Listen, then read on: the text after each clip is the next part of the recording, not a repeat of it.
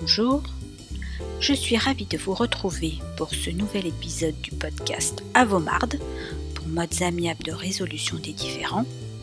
Je suis Sonia Koutchouk, avocat et médiateur, et aujourd'hui je vais vous parler des entreprises et des modes amiables. Alors vous êtes prêts? C'est parti J'ai eu la chance d'intervenir dans l'atelier Penser le conflit autrement dans le cadre de l'événement organisé par le barreau des Hauts-de-Seine en octobre 2020, les avocats prennent la défense. Cet atelier avait pour objectif de présenter les modes amiables aux entreprises en général et cet événement a rassemblé beaucoup de chefs d'entreprise, de start-upers, d'artisans, de commerçants ou encore de professions libérales. Elles ont été intéressées par cette question de penser le conflit autrement, en amont, en aval ou même dans le cadre de difficultés des entreprises je vais principalement vous parler de l'entrepreneur au sens général qui peut rencontrer des problèmes avec ses différents interlocuteurs, que ce soit ses clients, ses partenaires, ses salariés, ses associés ou son conjoint. À chaque fois, cela peut avoir des incidents sur son activité, il faut l'anticiper.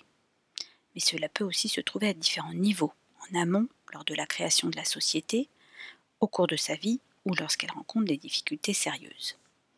En amont, les modes amiables doivent être un réflexe dans le cadre, par exemple, de la constitution de la société ou de l'entreprise au sens large.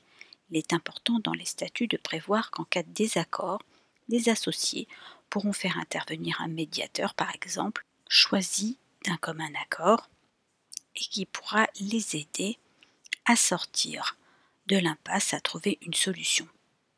Lorsque tout va bien, il faut prévoir les modalités permettant de sortir de cette impasse avec ses associés, définir d'ores et déjà les modalités pour permettre d'éviter une cristallisation des difficultés lorsqu'elles surviendront. Ensuite, dans le cadre du fonctionnement même de l'entreprise, dès lors qu'elle vend par exemple des services à des consommateurs, elle doit respecter de nouvelles règles. Depuis le 1er janvier 2016, en effet, un professionnel doit permettre à tout consommateur l'accès à un dispositif de médiation de la consommation en vue de la résolution amiable de tout litige. Cette obligation résulte de l'article L612.1 du Code de la consommation. Pour y répondre, il faut identifier le médiateur de la consommation dont relève l'entreprise et adhérer à son dispositif de médiation de la consommation après bien sûr s'être assuré que les modalités de cette adhésion et son coût correspondent bien aux besoins de l'entreprise. Un entrepreneur peut aussi avoir un conjoint, dans la mesure où il constitue une société. Par exemple, le régime matrimonial doit être réfléchi, tout comme le mode d'acquisition des parts de la société.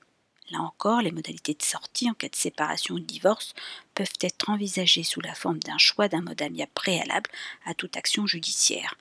Cela est d'autant plus vrai lorsque les deux conjoints vont travailler au sein de la même entreprise et que, dans l'hypothèse où elles se séparent, il faut définir les modalités de cette sortie. Une fois que le conflit est avéré, peut-on aussi recourir au mode amiable? On le sait, un entrepreneur peut avoir différents types de conflits, par exemple donc avec son associé. Soit en amont, une clause de résolution amiable a été prévue et alors il est simple de contacter le médiateur choisi alors d'un commun accord. Chacun pourra exposer son point de vue et une solution pourra être trouvée, soit pour qu'un associé sorte de l'entreprise, soit pour évaluer les parts sociales, soit encore pour résoudre leurs différends. Il est important de rappeler que notamment la médiation, en raison de son caractère confidentiel, est un atout pour la société. Le fait qu'il y ait des dissensions entre les associés, si cela est connu de l'extérieur, peut entraîner la fragilisation de la société. Les modes amiables sont donc un élément important de négociation au sein même de l'entreprise. L'entrepreneur peut aussi avoir un litige avec son salarié. Là encore, elle a tout intérêt à négocier plutôt que d'aller au prud'homme, même si j'entends souvent que la stratégie des entreprises est de profiter des délais que l'on sait très longs de la justice. C'est pourtant oublier les avantages des modes amiables. D'abord, s'il y a négociation, il peut y avoir une clause de confidentialité. Ensuite, parce que les uns et les autres peuvent éviter le conflit parce qu'ils y ont un intérêt. Par exemple, le salarié veut partir parce qu'ils se sont poussés dehors, mais l'entreprise peut avoir intérêt à le garder dans la société pendant un temps donné pour former son successeur ou transmettre des éléments que lui seul connaît, pour avoir passé de nombreuses années dans la société et connaître tous les rouages. La société peut aussi avoir un conflit avec son fournisseur, peut y avoir un litige sur une livraison non conforme, par exemple. Dans ce cas, chacun peut avoir intérêt à poursuivre une relation commerciale établie de longue date et réfléchir à comment résoudre amiablement le différend.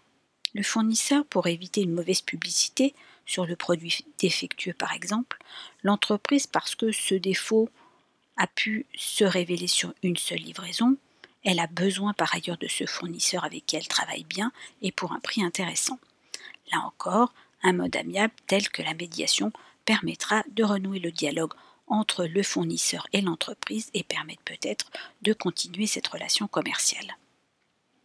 L'entreprise peut avoir un conflit avec son client, pour le paiement d'une facture par exemple, ou pour la livraison d'un produit. Là encore, renouer le dialogue permet d'expliquer les raisons d'un retard de paiement, de maintenir la relation, de la poursuivre éventuellement et de conclure de nouveaux contrats.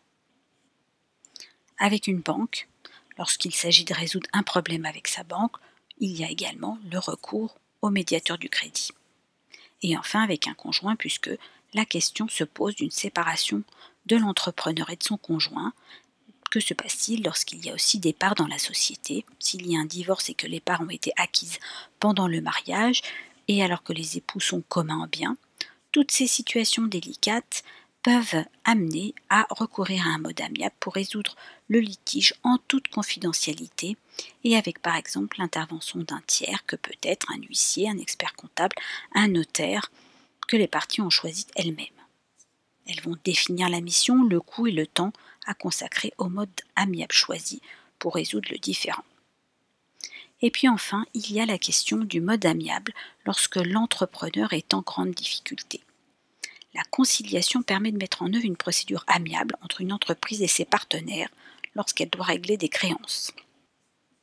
L'intérêt reste toujours la confidentialité afin que les concurrents ne sachent rien des difficultés de l'entreprise. L'entreprise ne doit en principe pas être en état de cessation des paiements pour avoir recours à la conciliation. Cela lui permettra d'obtenir des délais, un délai de grâce de 24 mois pour régler ses difficultés. Si elle est cependant en état de cessation des paiements, elle aura 45 jours pour engager le processus de conciliation, qui peut être donc soit devant le tribunal de commerce pour les artisans et les commerçants, soit devant le tribunal judiciaire pour les autres entreprises. Les tribunaux de commerce utilisent souvent la conciliation parce qu'elle est efficace auprès des entreprises et aussi parce que les conciliateurs sont souvent d'anciens juges consulaires qui connaissent donc bien le milieu des affaires et l'importance de concilier.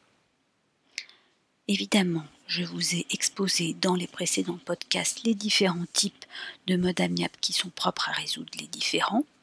Ils sont bien sûr applicables en matière de droits des entreprises, même si de façon naturelle, c'est la conciliation et la médiation auxquelles on pense en premier. Il est important de rappeler que notamment le processus collaboratif peut être une solution très intéressante et très imaginative, notamment lorsque l'entrepreneur a des difficultés soit avec son conjoint, soit avec son associé, et que cela permet de résoudre bien des difficultés, notamment pour renouer un dialogue ou permettre à une relation commerciale de perdurer. Cela peut permettre également de faire intervenir un tiers comme un expert comptable pour valoriser les parts de la société et permettre donc à un associé de sortir. Tous ces éléments sont importants parce que ils respectent la confidentialité qui est nécessaire en matière de droit des affaires, en matière de droit des brevets, en matière simplement de concurrence, et par conséquent, c'est un réflexe que les entreprises doivent avoir, y compris en amont, d'où penser le conflit autrement.